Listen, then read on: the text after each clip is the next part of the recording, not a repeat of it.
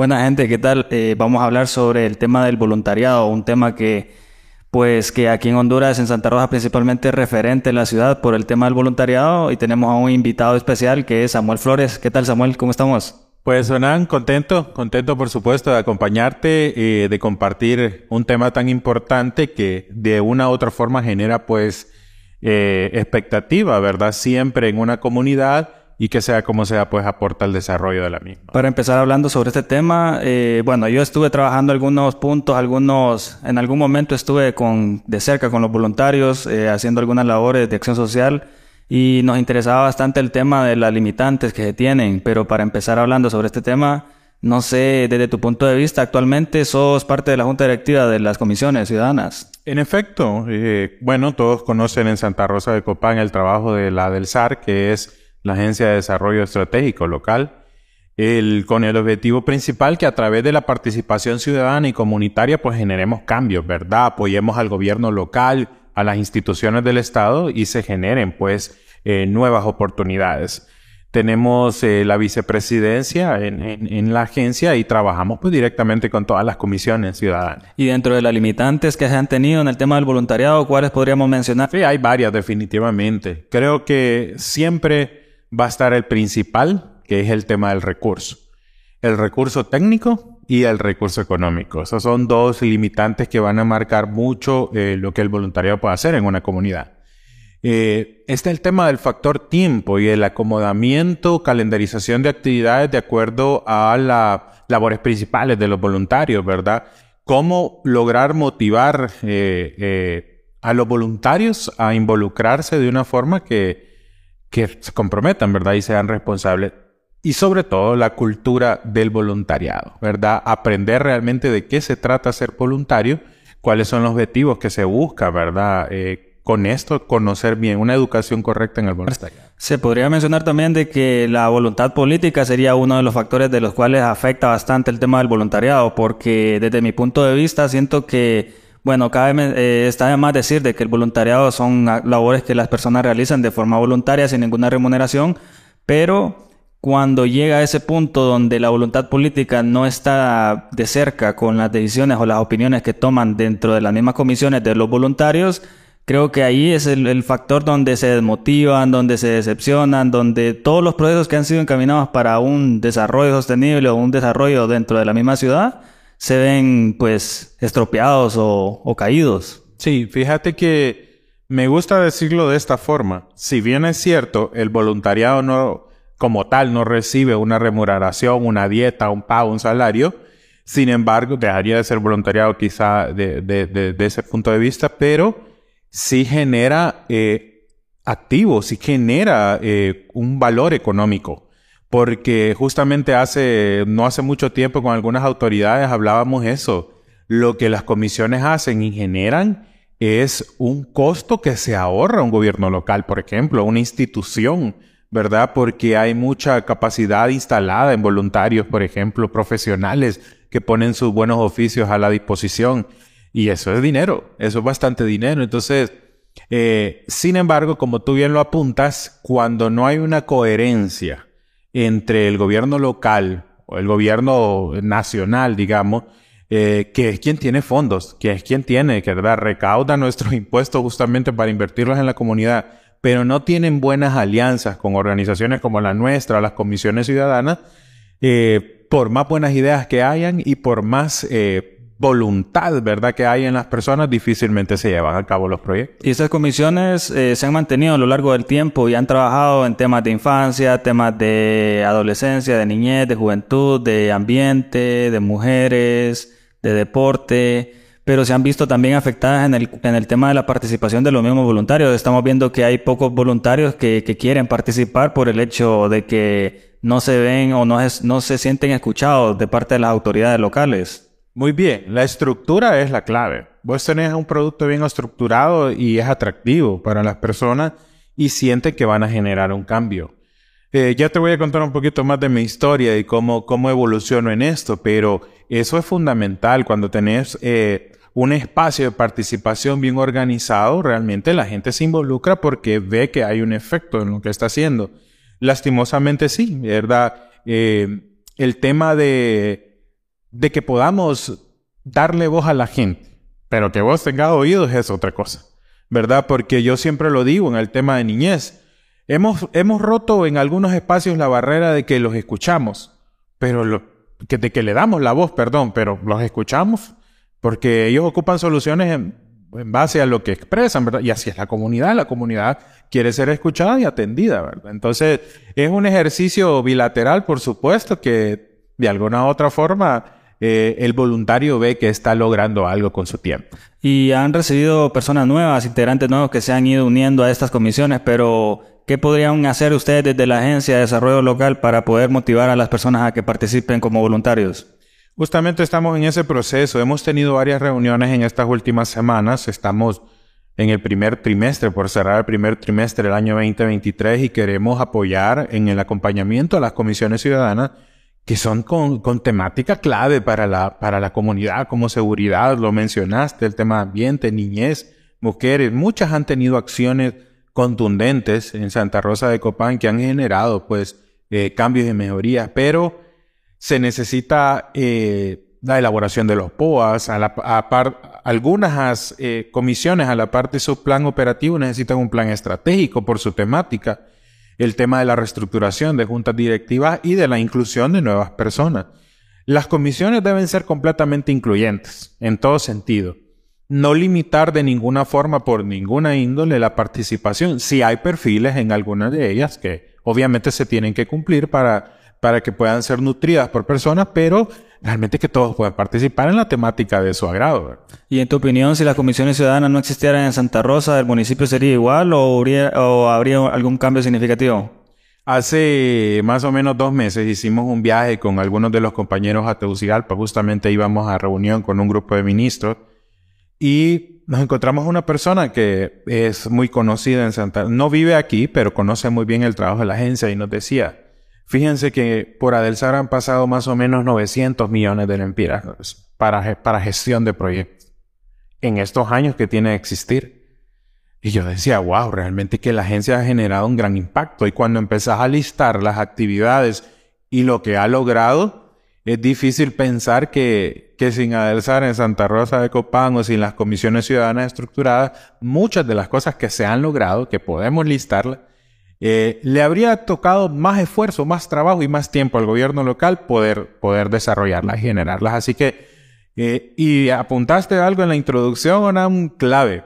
Santa Rosa de Copán es referente. Tanto que a nivel regional hemos tenido la oportunidad de representar y siempre que presentamos el modelo, la gente queda asombrada, ¿verdad? Con, con lo que hacemos aquí. Sí, todas las ADLs que tal vez en Centroamérica existen, pues también son referentes, por ejemplo en Guatemala creo que hay otra, en diferentes países, pero aquí en Honduras pues Santa Rosa es uno de los referentes como lo mencionabas y dentro de los dentro de las acciones que se pueden notar eh, físicamente está el Cerrito, que es uno de las de los emblemáticos lugares aquí icónicos en Santa Rosa porque nació de una iniciativa de un patronato, tengo entendido. ¿Qué otras eh, acciones o, algunas actividades, proyectos que han realizado? Eh, algunos espacios públicos que las comisiones ciudadanas son las que nos administran. Por ejemplo, tenemos el Ignacio Municipal, tenemos el Estadio Copangalel, el, el Parque Infantil. La Plaza de los Artesanos nace eh, de, de, de un apoyo de un cooperante extranjero, pero armonizando con con artesanos, con las comisiones de turismo,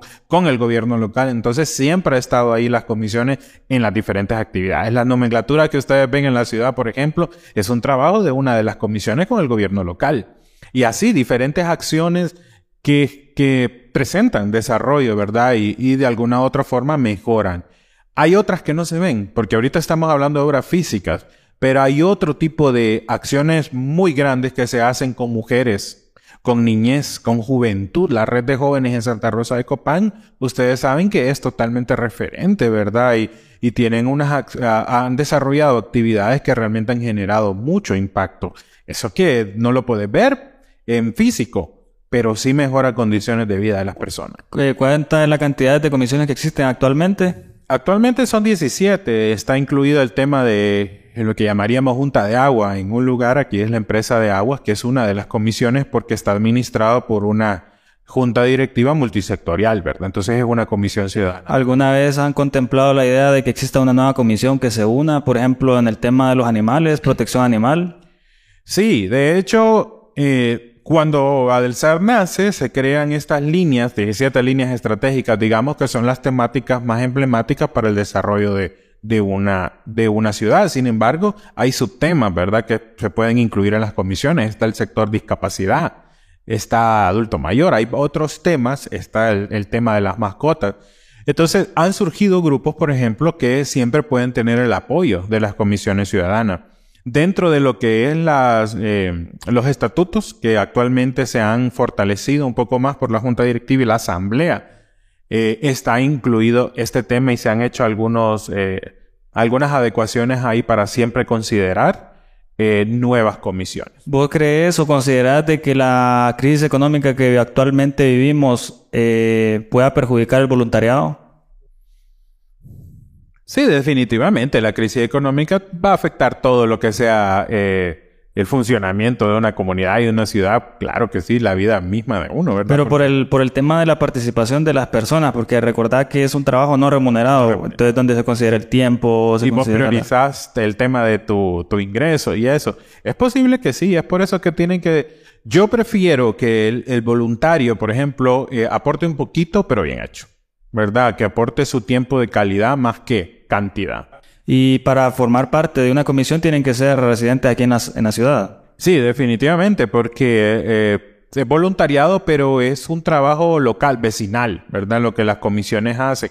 Sí se ha impactado tal vez el área eh, fuera de Santa Rosa de Copán de alguna otra forma, pero con apoyo, ¿verdad? Técnico pero eh, las, las comisiones obedecen a Santa Rosa de Copán y tienen que buscar eh, el trabajo aquí. ¿verdad? Y en el tema de la seguridad hay una comisión que se dedica a esto, hay varios voluntarios o varias instituciones, entidades del gobierno que forman parte de la misma, por ejemplo la Policía de Tránsito, eh, Seguridad Vial y todo lo que tiene que ver con la señalización.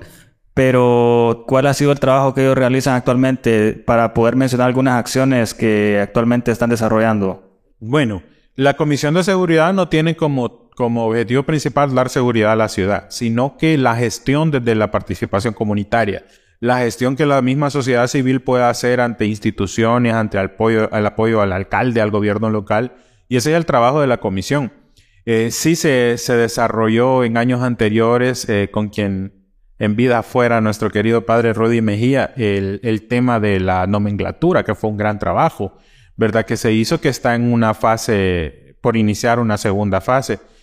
Eh, se hacen estas incidencias solicitando, por ejemplo, personal nuevo, apoyando lo que son las, las jefaturas de policía aquí en, a nivel municipal, incluso departamental.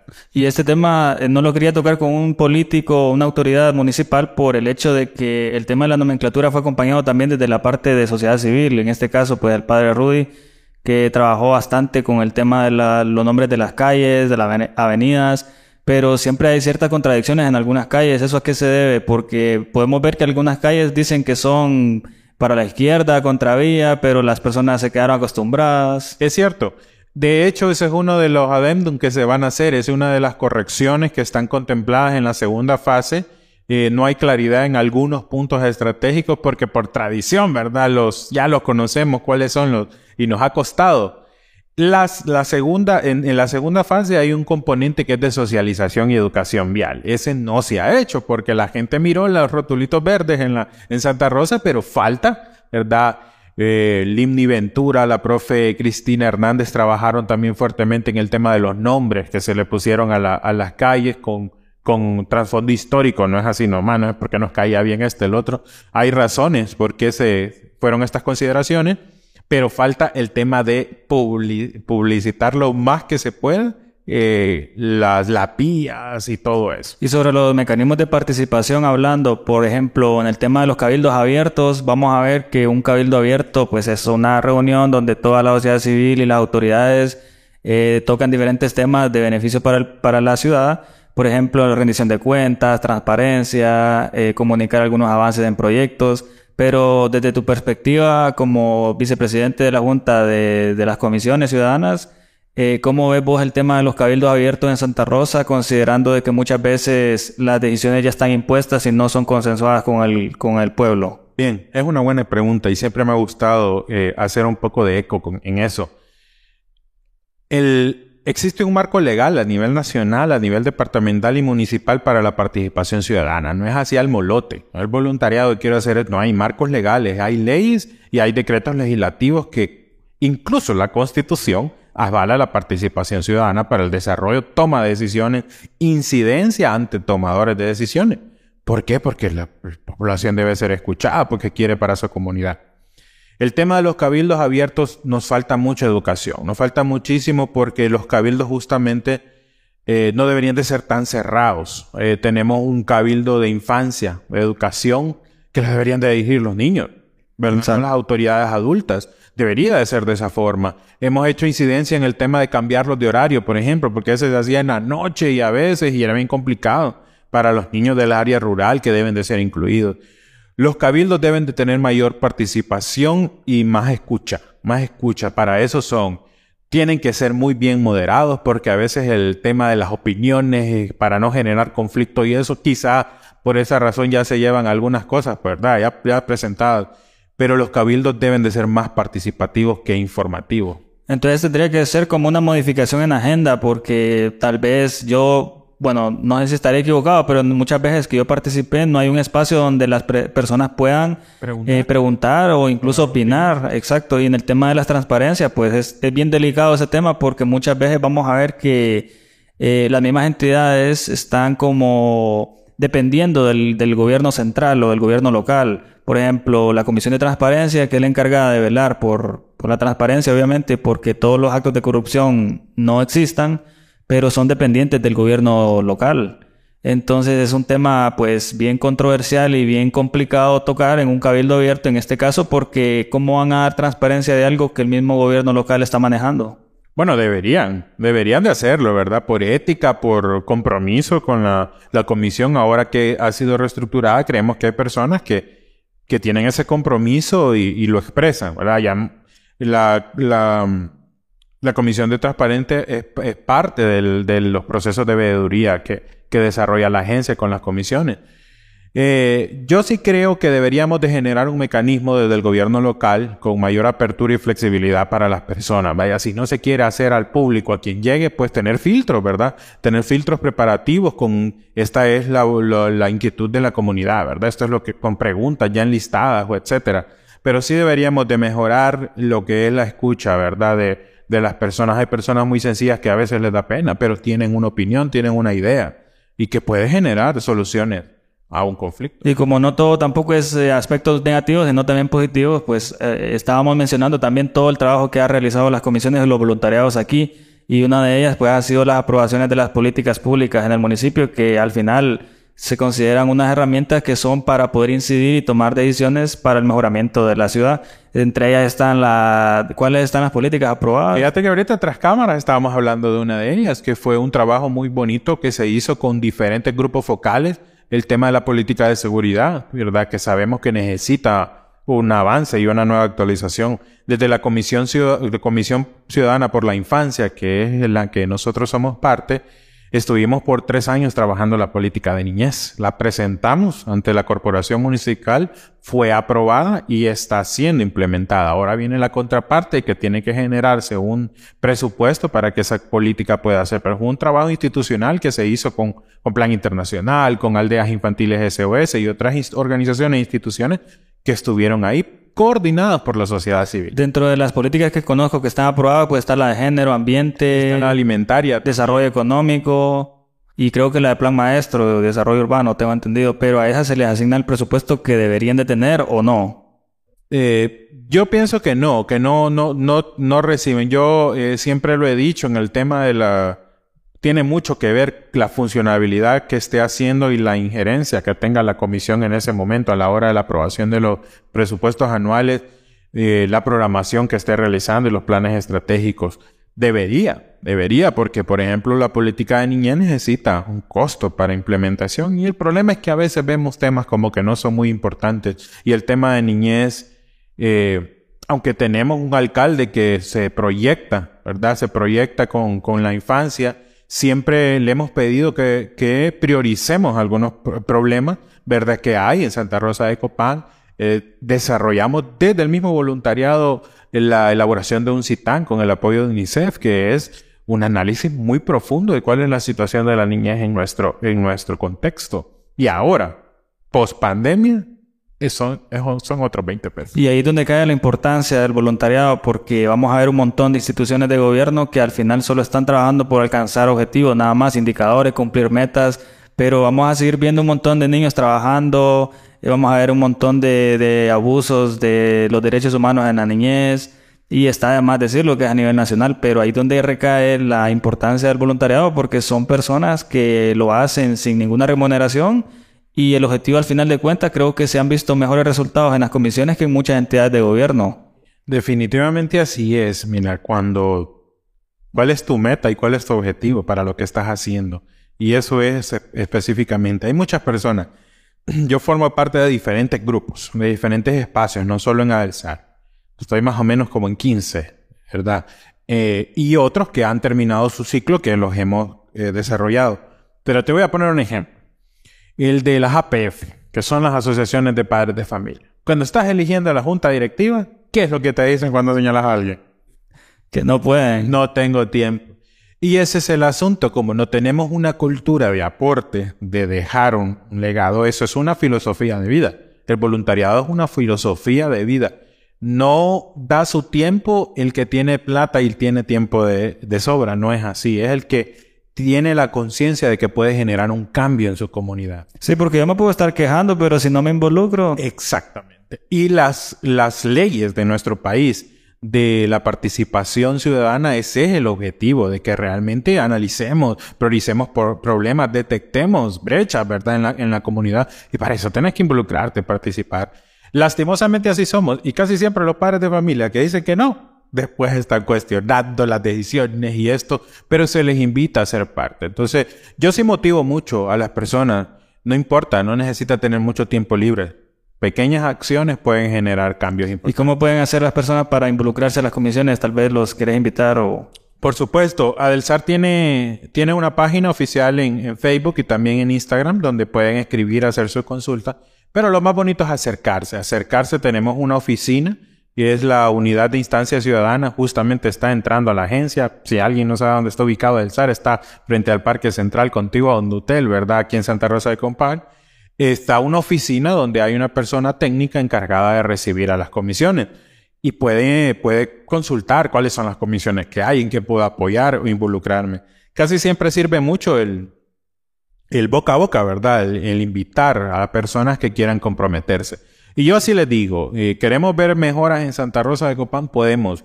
Determinen, voy a servir un año, ¿verdad? Nada más un año, dos años voy a estar en una comisión y voy a aportar un poco de tiempo, pero podemos generar, podemos generar cambios. Casi siempre tenemos la, la mentalidad de que no queremos comprometernos por esto, por el otro, pero con poquito que hagamos podemos hacer mucho. Imagínate toda una comunidad haciendo un poquito. Guan.